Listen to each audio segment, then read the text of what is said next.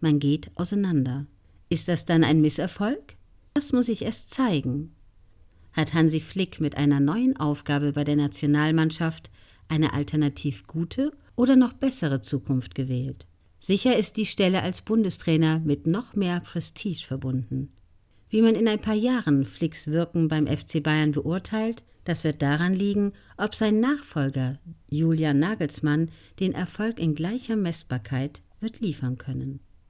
Bisweilen wird Unverständnis geäußert, dass Hansi Flick sich aus diesem Umfeld, das Erfolg so wahrscheinlich macht, dass sie fast schon garantiert erscheinen, freiwillig löst.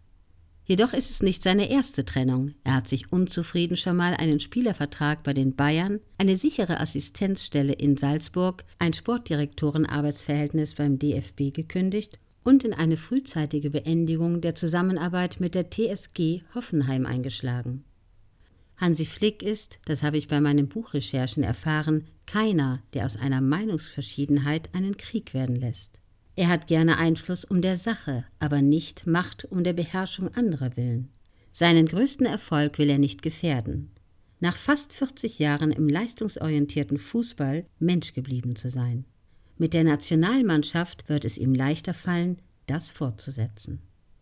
Das Buch Hansi Flick, die Biografie, geschrieben von Günter Klein, erschien im April 2021 im Riva Verlag mit 224 Seiten.